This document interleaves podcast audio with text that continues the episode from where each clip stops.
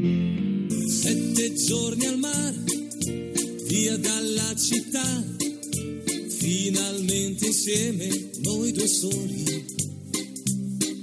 Sveglia accanto a te, poi dopo il caffè, passeggiate mano nella mano. Esta no es una semana cualquiera, con Luis Antequera y Mariate Aragonés.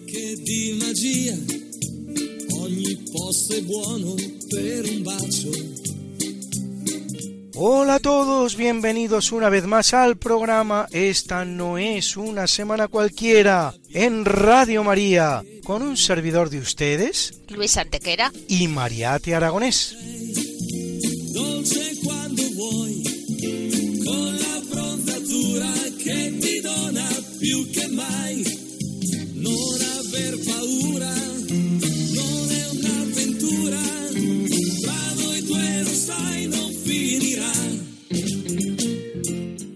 Luis, ¿qué semana nos ocupa hoy?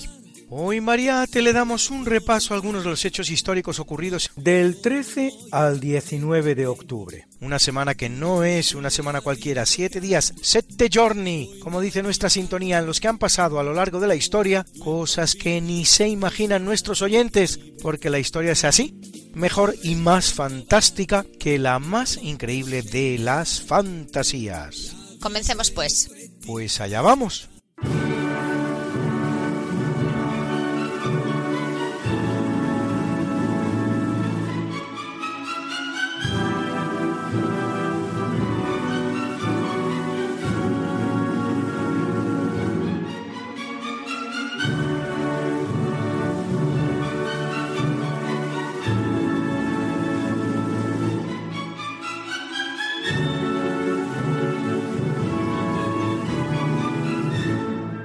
En 646, en Toledo, se celebra el séptimo concilio de Toledo, verdadero órgano de gobierno de la monarquía visigoda española, no solo en lo religioso, como invita a pensar el nombre, sino también en lo civil y en lo político. A lo largo de 405 años, entre el 397 y el 702, los reyes visigodos van a convocar hasta 18 concilios, de los cuales 15 en los últimos 70 años de su reinado a partir de 633, que es cuando alcanzan su máxima vigencia e importancia, una media de un concilio cada cinco años.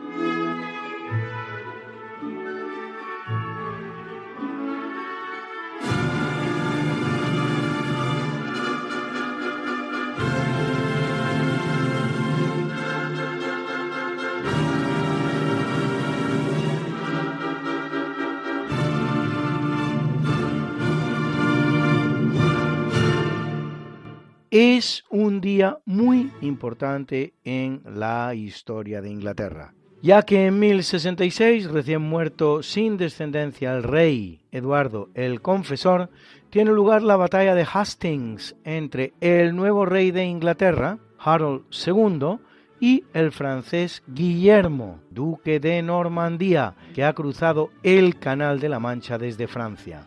Harold muere en la batalla y Guillermo se corona rey como Guillermo I, conocido en la historia como Guillermo el Conquistador, que impondrá en Inglaterra una nueva dinastía, la Casa de Normandía, que no durará muchos años, apenas 63, y el francés como lengua, por lo menos en la corte y entre la nobleza.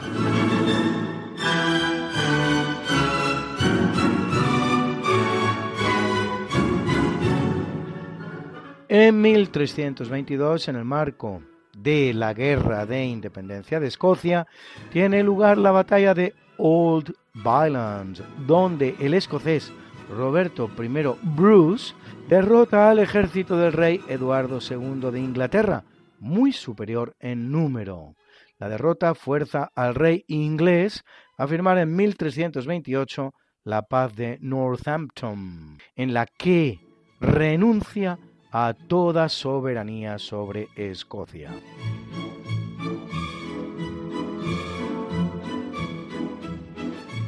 Y en 1586 María I de Escocia es encarcelada en Londres por conspirar contra la reina de Inglaterra, su prima, Isabel I Tudor, que la había capturado en la ciudad inglesa de Workington mientras huía de Escocia por un conflicto doméstico.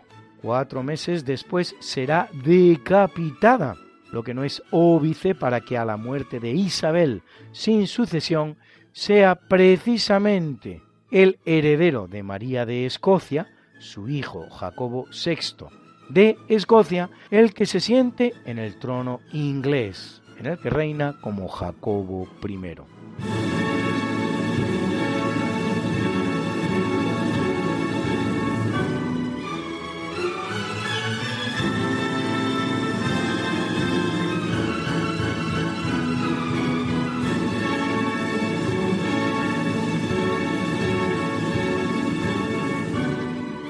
En 1292 se produce la conquista de Tarifa en manos del sultanato benimerín por el almirante genovés Benedetto Zaccaria, que actúa por cuenta de Sancho IV de Castilla y con la ayuda de la corona de Aragón, la República de Génova e incluso el Emirato de Granada.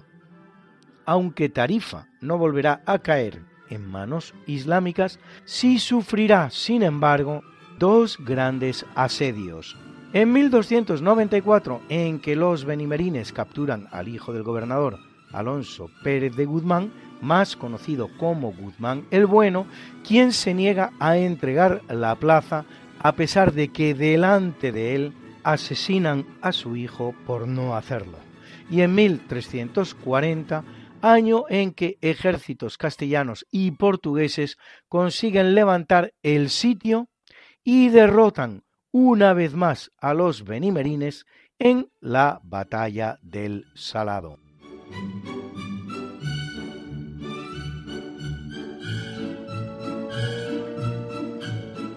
En el capítulo siempre fecundo de la conquista, colonización y evangelización de América por los españoles, que va a permitir a los indígenas americanos el tránsito del neolítico al renacimiento en apenas dos generaciones, un tránsito que a los europeos había costado 7.000 enteros años, en 1514 Fernando el Católico promulga las leyes de Burgos en las que, entre otras muchas cosas, se puede leer. Es nuestra voluntad que los indios y las indias tengan, como deben, entera libertad de casarse con quien quisieren y que nuestras audiencias procuren que así se guarde y cumpla en cumplimiento de lo cual se produjo en América un mestizaje sin igual en la historia de la humanidad que ha hecho posible que al día de hoy un 70% de la América hispana esté poblada por representantes de esa nueva raza formada por españoles e indígenas. En 1519, en su avance hacia Tenochtitlan, Hernán Cortés junto con sus aliados tlaxcaltecas y totonacas obtiene la importante victoria de Cholula, consiguiendo que los cholultecas se unan también a la coalición contra los terribles aztecas, que sojuzgan todo México imponiendo un impuesto tanto en riquezas como sobre todo en personas, que luego son evisceradas, sacrificadas y devoradas. Sí, ha oído usted bien, devoradas. Un sacrificio humano que se estima en unas 20.000 personas al año, 2 millones durante los 100 años que dura, en números redondos, el imperio azteca.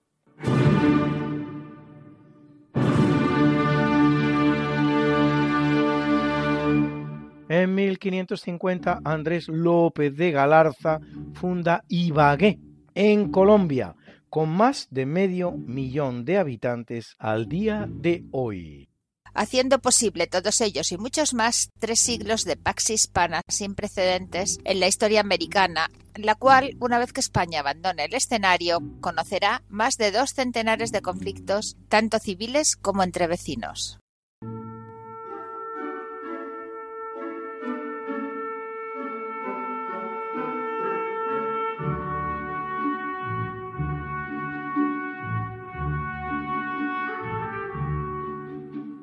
Es un día tristemente propicio a las grandes catástrofes naturales y así en 1651 el río Segura sufre la llamada riada de San Calixto que causa la muerte a más de mil personas en Murcia. En 1687 en Perú un gran maremoto destruye parte de Lima y Callao. En 1761 en Inglaterra un tornado arrasa la localidad de Malvern. En 1780, el llamado Gran Huracán de 1780, el huracán con mayor número de víctimas normales del que se tiene noticia, con 27.000 nada menos, sigue cebándose con las Islas Antillas. Y en 1910, en Cuba y la Florida, el llamado ciclón de los cinco días acaba con la vida de 700 personas y destroza el malecón.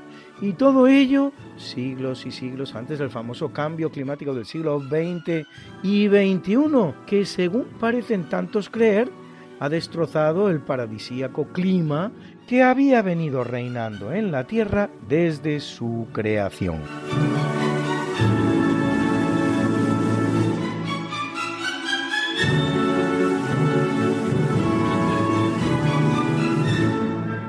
En 1656, en Massachusetts, colonia inglesa donde domina el puritanismo, desde la llegada de los Pilgrim Fathers, los padres peregrinos, en 1620, desde Inglaterra, cuando las misioneras cuáqueras inglesas Mary Fisher y Anne Austin comienzan a predicar en Boston, se aprueba una ley contra la llamada Sociedad Religiosa de los Amigos, más conocidos como cuáqueros, en virtud de la cual se colgarán hasta cuatro personas, los llamados mártires de Boston. Los cuáqueros, cuyo nombre deriva del verbo inglés to quake, temblar, temblad en el nombre del Señor, según les admonizaba su fundador, George Fox, es una adscripción cristiana que profesa que cada ser humano puede experimentar personalmente sin ayuda alguna, el conocimiento interior de Dios, en una especie de sacerdocio colectivo inspirado en la primera epístola de Pedro, donde dice, Vosotros sois linaje escogido, sacerdocio real, nación santa, pueblo adquirido por Dios.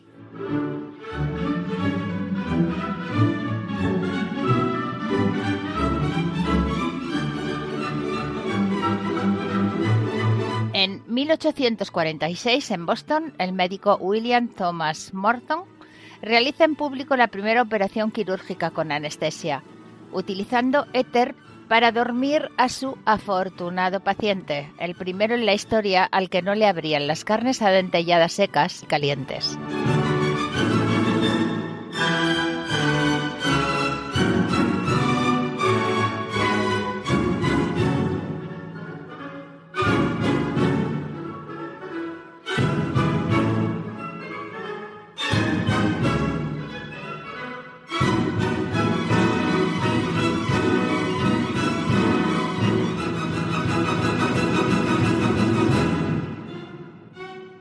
En 1936 llega al que será su cuartel general, la base de los Llanos, en Albacete, el primer contingente de las llamadas Brigadas Internacionales, 500 voluntarios venidos de todas partes del mundo para luchar por la República en la Guerra Civil Española. El número total de brigadistas llegados a España durante toda la guerra superará los 40.000, reclutados principalmente por los partidos comunistas de todo el mundo, de nacionalidad francesa, la cuarta parte de ellos, así como alemanes, austríacos, británicos y estadounidenses principalmente, pero con ellos hasta 50 nacionalidades más. Entre los brigadistas, algunos tan renombrados como Willy Brandt, luego canciller de la República Federal de Alemania, Josip Broz Tito, presidente de Yugoslavia, Enver Oxa, primer ministro de Albania, Wilhelm Zeisser, jefe de la policía política rumana Stasi, o George Orwell, autor de las emblemáticas novelas Rebelión en la Granja y 1984.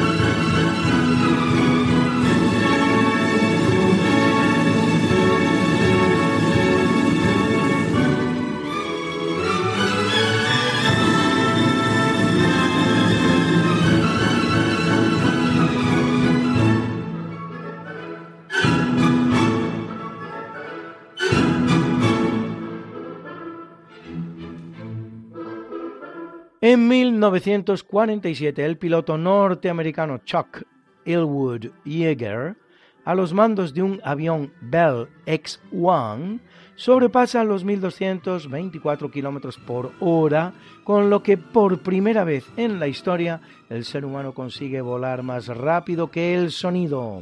El Bell X-1 es una aeronave impulsada por el motor de un cohete lanzada desde el vientre de un bombardero B-29 modificado. Y curiosamente, en la misma fecha, pero de 2012, el austríaco Felix Baumgartner es el primer ser humano en hacer lo mismo, pero sin valerse de aparato alguno, al lanzarse en caída libre desde la estratosfera a casi 40 kilómetros de altura, alcanzando en la caída una velocidad máxima de 1.357 kilómetros por hora.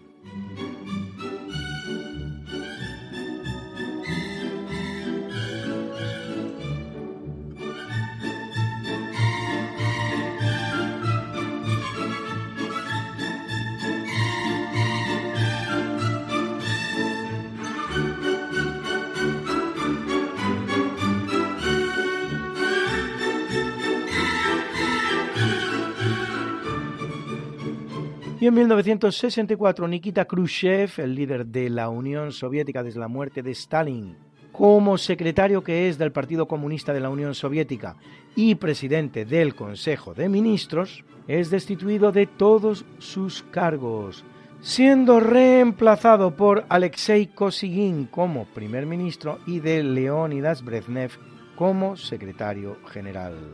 Su mandato se caracterizará por la llamada desestalinización, con la denuncia de los crímenes cometidos por el dirigente comunista soviético Stalin y por la llamada crisis de los misiles cuando coloca en Cuba unas ojivas nucleares que apuntan directamente a los Estados Unidos, provocando así una situación de máxima tensión que cerca estará de desembocar en una guerra nuclear. Una crisis que casualmente también empieza un 14 de octubre como hoy, aunque de 1962, cuando un avión espía norteamericano regresa a su base tras sobrevolar la isla de Cuba en una misión rutinaria. Acaba de fotografiar unas instalaciones militares que parecen plataformas de lanzamiento de misiles.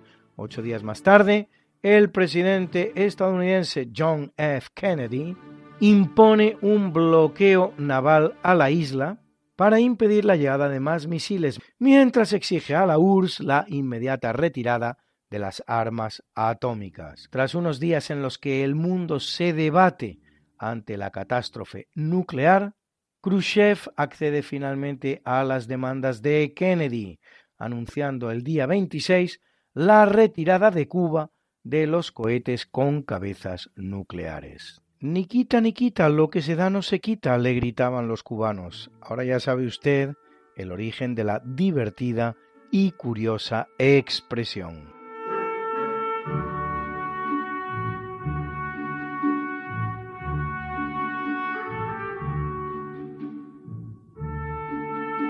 En 1964, el norteamericano Martin Luther King recibe el Nobel de la Paz en premio a su lucha por los derechos civiles de los negros norteamericanos.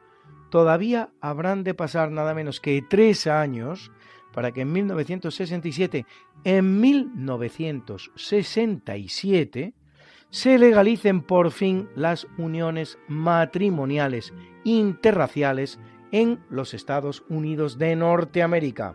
Es decir, más de cuatro siglos y medio después, cuatro siglos y medio después de que se hiciera en la América hispana por los reyes católicos, que no sólo las legalizaron, sino que animaron vivamente a los españoles y también a las españolas a unirse carnal y sacramentalmente a los indígenas americanos para crear la nueva raza mestiza que hoy es la que puebla mayoritariamente hasta un 70% de su población hispanoamérica.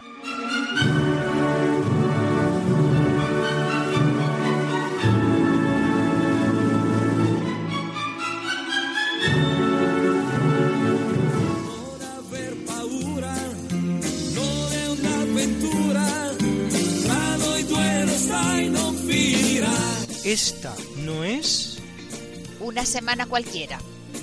con Mariate Aragonés Y Luis Antequera. la historia como es. Y no como nos gustaría que fuera.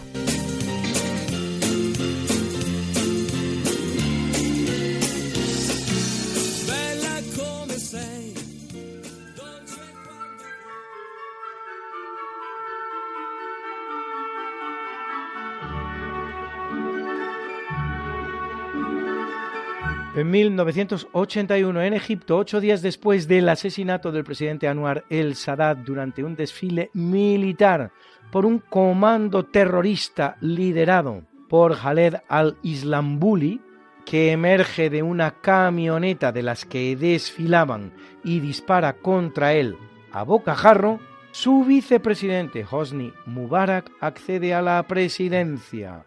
Mubarak gobernará Egipto durante 30 años hasta que es derrocado durante la así llamada Primavera Árabe, que más bien terminará siendo un crudo invierno islamista.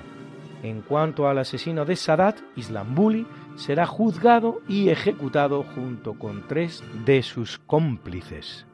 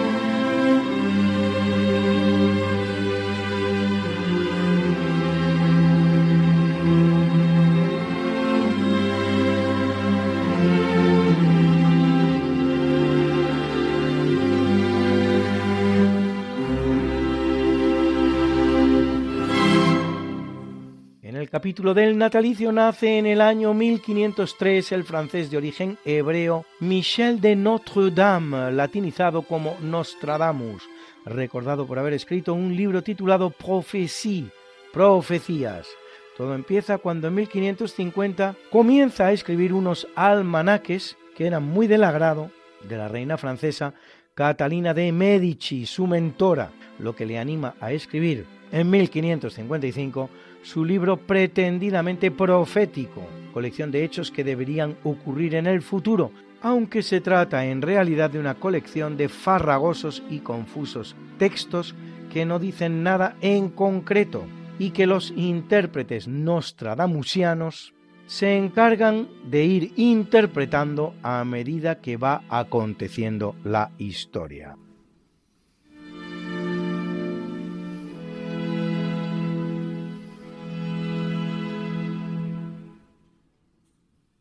En 1633 nace el que será Jacobo II de Inglaterra e Irlanda y séptimo de Escocia, último monarca católico en reinar en el Reino Unido.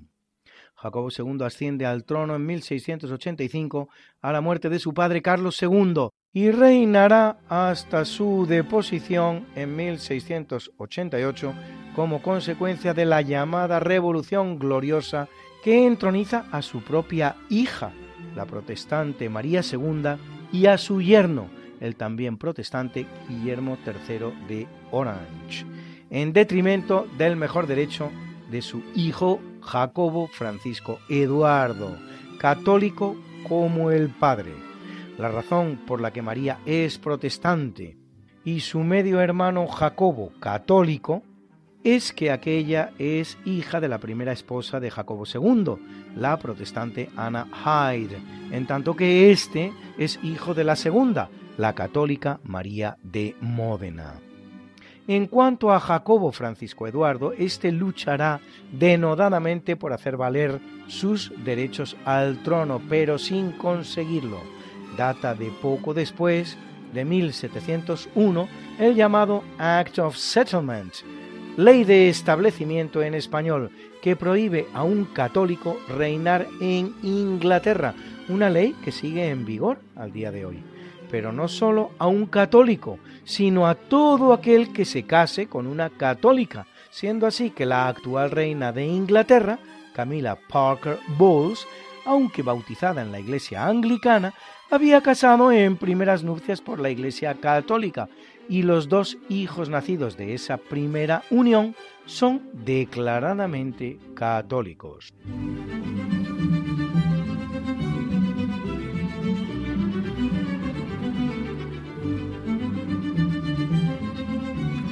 En 1644 nace William Penn, filólogo inglés que tras unirse a la comunidad de los cuáqueros, de la que ya hemos tenido ocasión de hablar, funda la colonia estadounidense de Pensilvania, que significa la selva de Penn, en la que lleva a cabo el llamado Santo Experimento, un estatuto de convivencia a partir de los principios de la Sociedad Religiosa de los Amigos, nombre oficial de la comunidad cuáquera. Por cierto, no confundir con la comunidad cátara, cuatro siglos anterior. Y hoy, a diferencia de los cuáqueros, completamente desaparecida. Se la ha encerrado William Penn varias veces en la Torre de Londres, donde escribirá su gran obra No Cross, No Crown. Sin cruz no hay corona.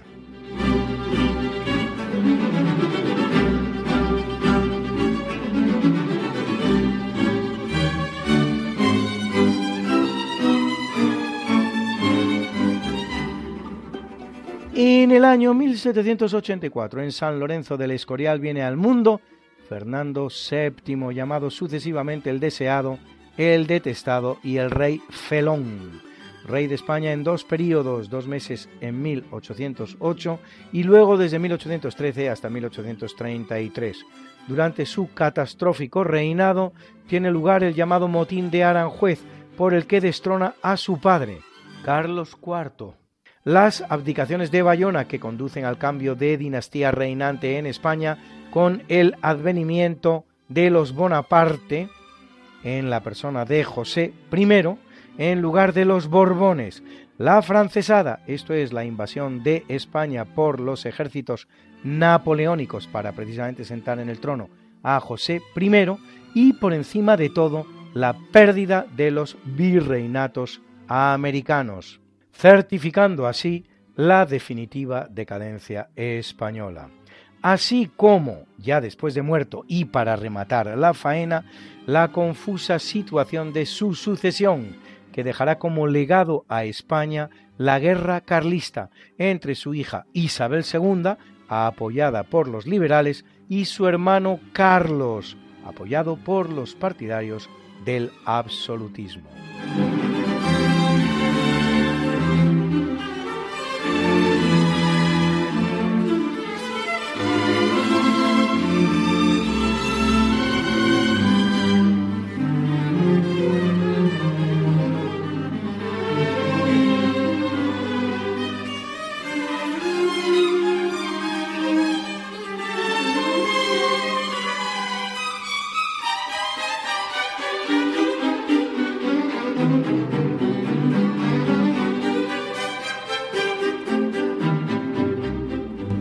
Año 1873 viene al mundo José Serrano, compositor de medio centenar de zarzuelas, entre las cuales Los de Aragón o La Dolorosa.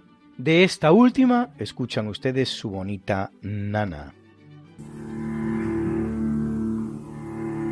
Duerme mi tesoro que ya estoy contigo y ya no te faltan besos ni calor.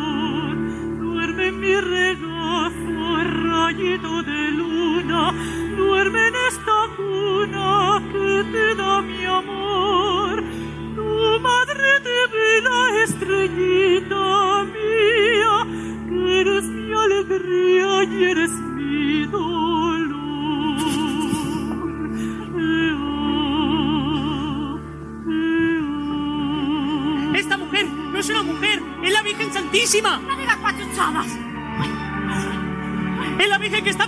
hermano Rafael. Mire, mire, mire. ¡Oh, ¡Almas benditas! La misma que viste en calza.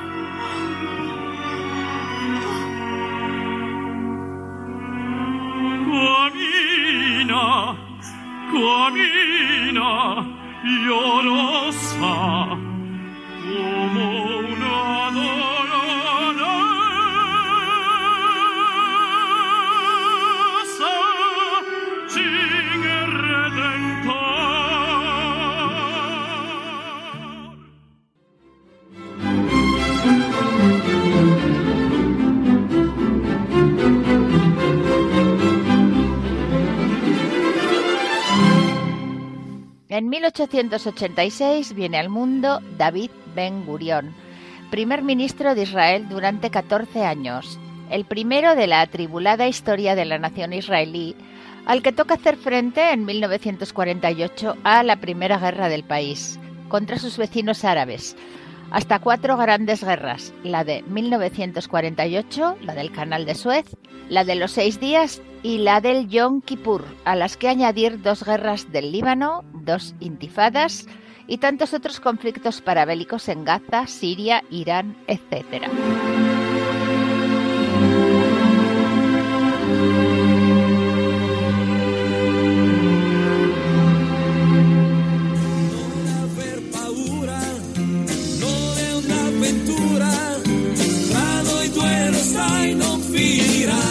Esta no es Una semana cualquiera. con Mariate Aragonés Y Luis Antequera. la historia como es. Y no como nos gustaría que fuera.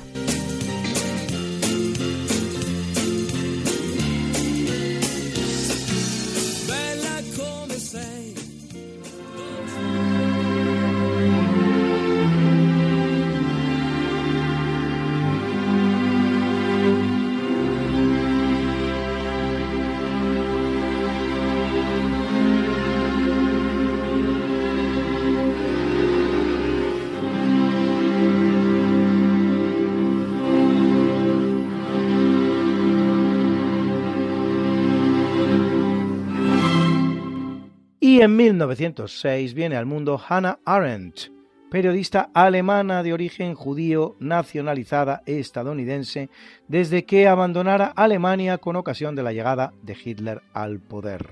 Centrada su obra en el totalitarismo y las revoluciones, autora del ensayo Los orígenes del totalitarismo, su principal aportación será la que llama teoría de la banalidad del mal, mediante la que analiza cómo el mal más abyecto puede ser realizado por personas normales, hasta bondadosas o mediocres, que lo mismo podrían haber realizado obras buenas. Una teoría que alumbra cuando cubre en Israel para la revista norteamericana The New Yorker la noticia del juicio de Adolf Eichmann, el nazi alemán encargado del transporte de los judíos a los campos de concentración y exterminio, capturado en Argentina por los servicios secretos israelíes y trasladado a Israel, donde es juzgado por sus crímenes, condenado a muerte y ejecutado en la horca.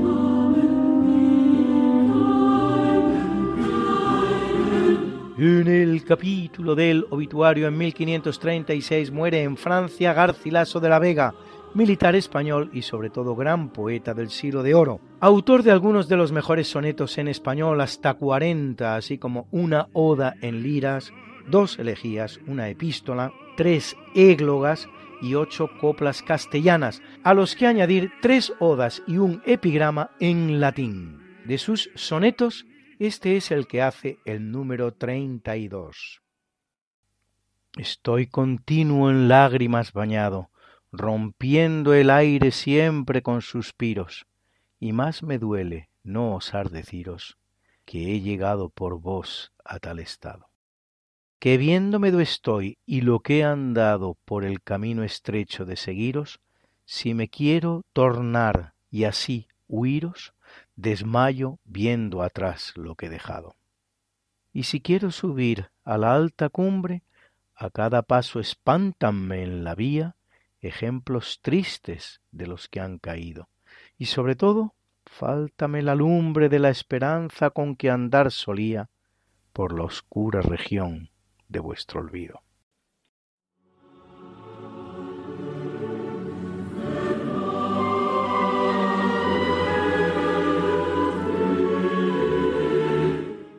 Muere en el año 1568 el compositor franco-flamenco del Renacimiento, Jacques Arcadel, especializado en madrigales y chansons, como este precioso Ave María Coral que escuchan ustedes a continuación.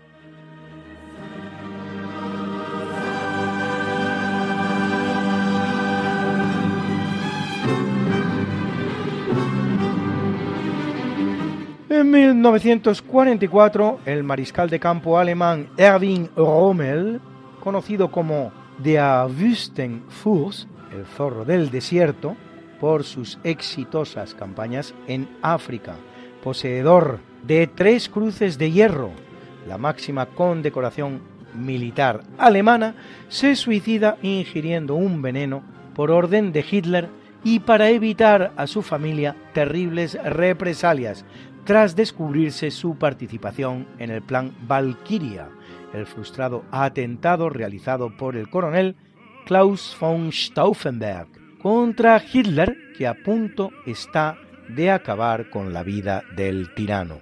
Dado el inmenso prestigio de Rommel, razón por la que no quiso ejecutársele, se ocultará a la opinión pública que se trataba de un suicidio ordenado, declarándose oficialmente que había muerto por un derrame cerebral y hasta decretándose un día de luto oficial.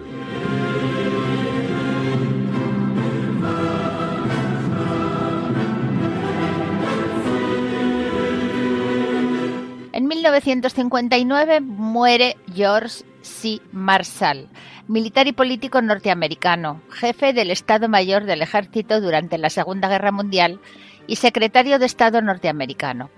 Nobel de la Paz 1953 por desarrollar y ejecutar el llamado en sonor Plan Marshall, un programa de ayuda económica norteamericana ofrecido a todos los países europeos después de la Segunda Guerra Mundial, incluidos los del telón de acero, que no lo aceptaron, excepto a uno, España. Y ello a pesar de la exquisita política de neutralidad que llevó a cabo durante la guerra, nunca suficientemente pagada por los que al final la ganaron.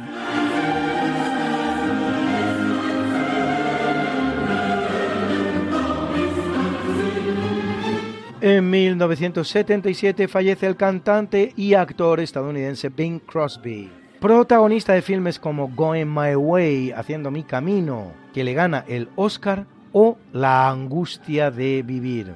Le escuchamos en este gran tema con la preciosa Grace Kelly de la película High Society, Alta Sociedad.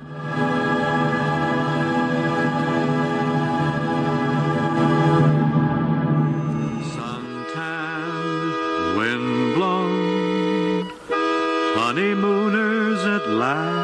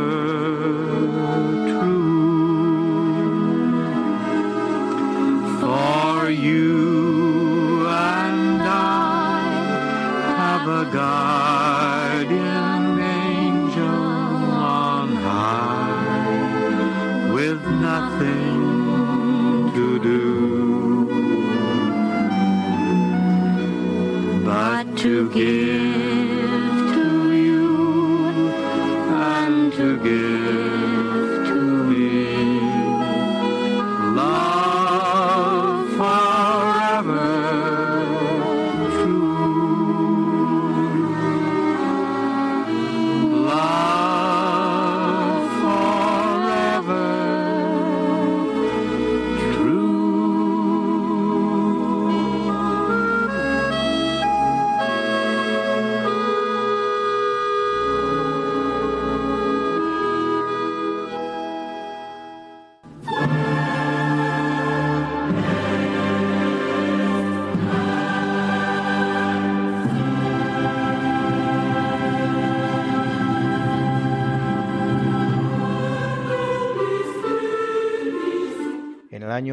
1990 muere el compositor, pianista y director de orquesta estadounidense Leonard Bernstein, pionero del género del musical del que escribe algunos como Candid, On the Town o West Side Story, al que pertenece este precioso tema Maria. the most beautiful sound I ever heard.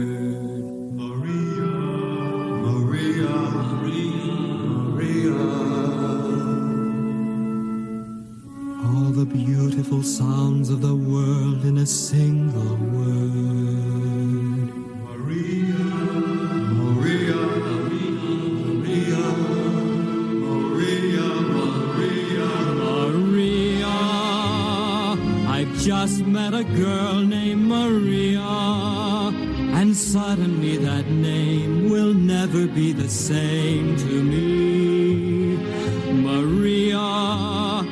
Just kissed a girl named Maria, and suddenly I've found how wonderful a sound can be. Maria, say it loud, and there's music playing. Say it soft, and it's almost like praying. Maria, I'll never stop saying. Maria,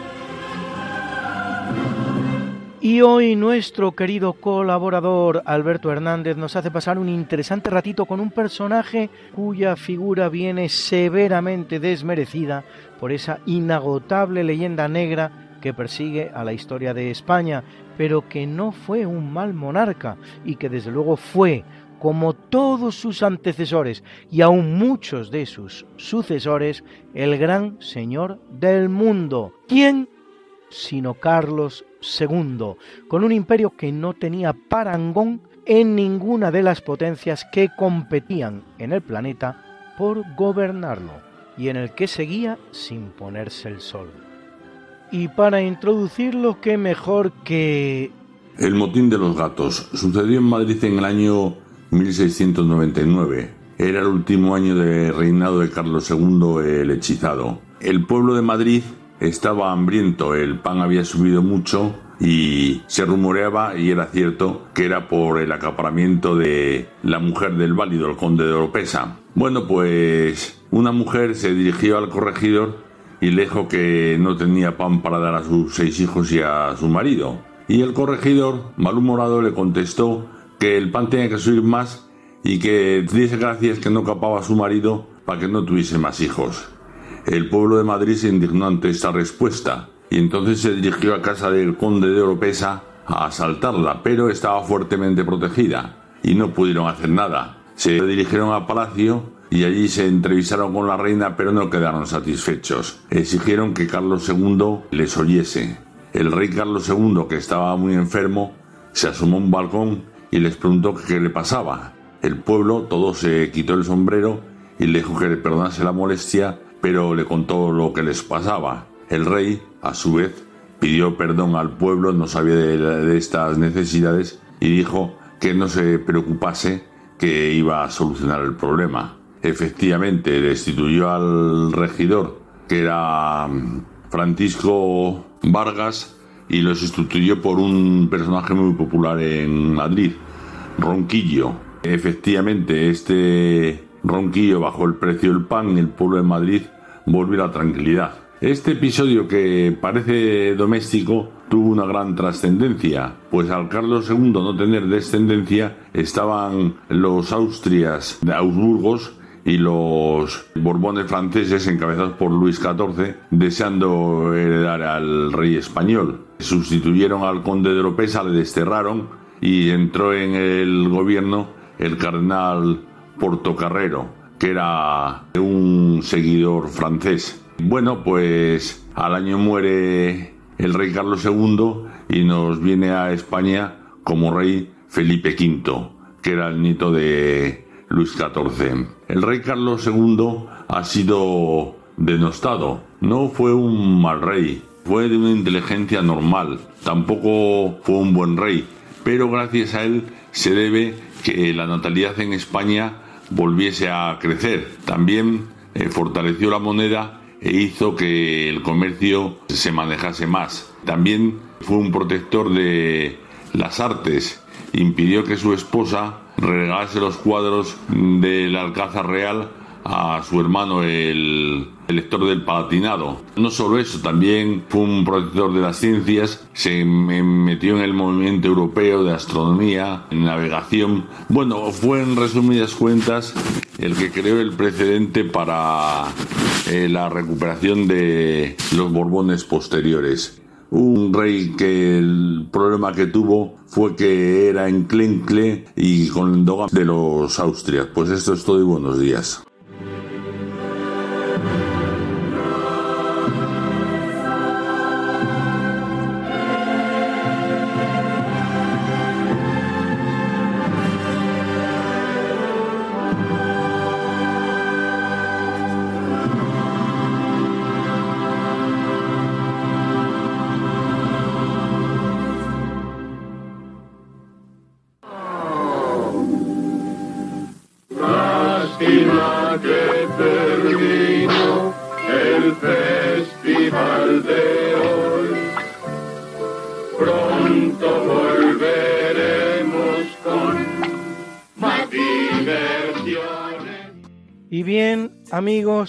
Más se nos disuelve el programa entre las manos y suena su minuto final.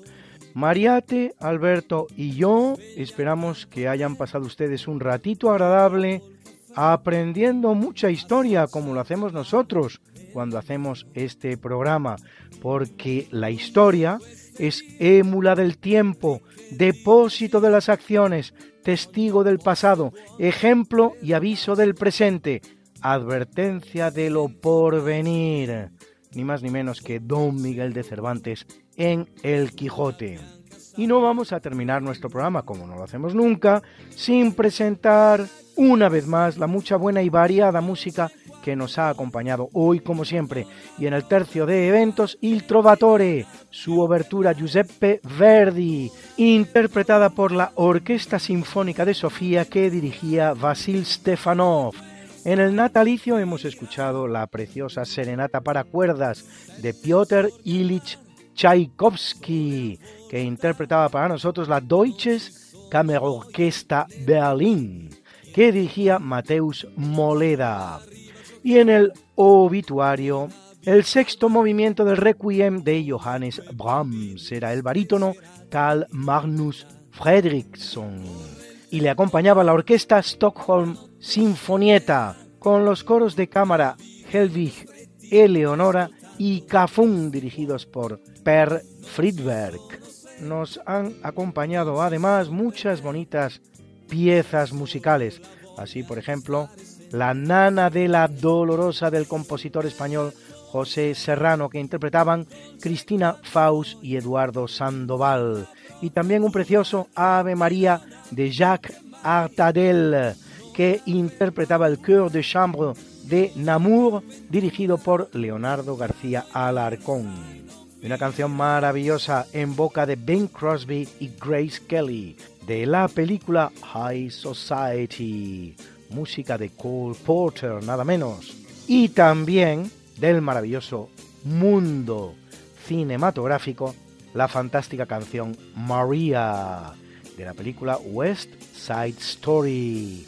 Obra del gran Leonard Bernstein que interpretaba Richard Weimer.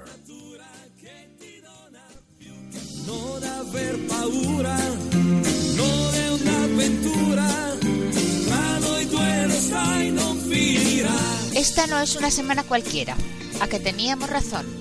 La historia, ¿cómo es? Y no como nos gustaría que fuera. Hasta el próximo programa. Se despiden de ti, Mariate Aragonés y Luis Antequera. Pero yo te veo muy pronto en el programa de Javier Ángel Ramírez, Diálogos con la Ciencia, el jueves a las 12 de la noche, o lo que es lo mismo, el viernes a las 0 horas, con nuevos episodios de nuestra apasionante historia. No te lo pierdas. Les hemos ofrecido en Radio María Esta no es una semana cualquiera, con Luis Antequera y María Te Aragonés.